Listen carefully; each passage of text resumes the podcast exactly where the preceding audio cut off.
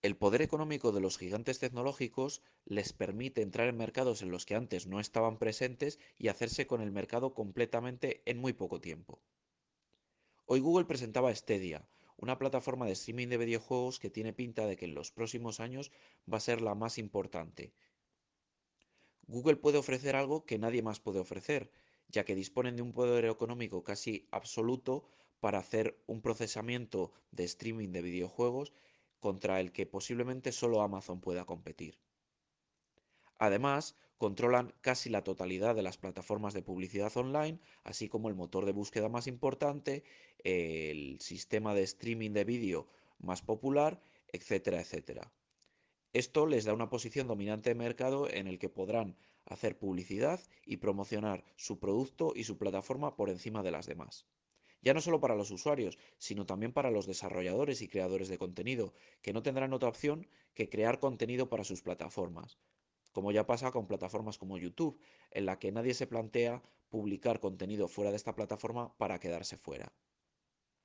Esto nos tiene que hacer reflexionar de cómo el poder infinito que estos gigantes tecnológicos tienen les permite entrar en casi cualquier mercado en el futuro y ser dueños absolutos de ello debemos reflexionar y además debemos exigir que se legisle para evitar que estos gigantes tecnológicos acaben controlando cualquier tipo de mercado en el que entren.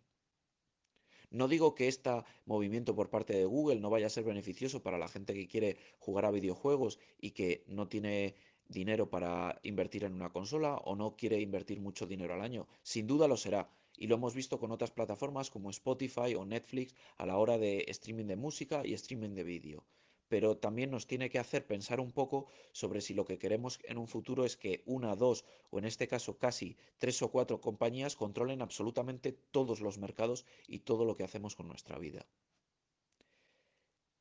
Me aventuro a decir que en los próximos cinco años esta tendencia va a ser mucho más grande y que estaremos mucho más preocupados sobre ello. Pero creo que no es tarde. Creo que es el momento en el que tenemos que exigir, sobre todo, responsabilidades a nuestros políticos para que pongan freno a estos gigantes y no les permitan crecer de forma infinita.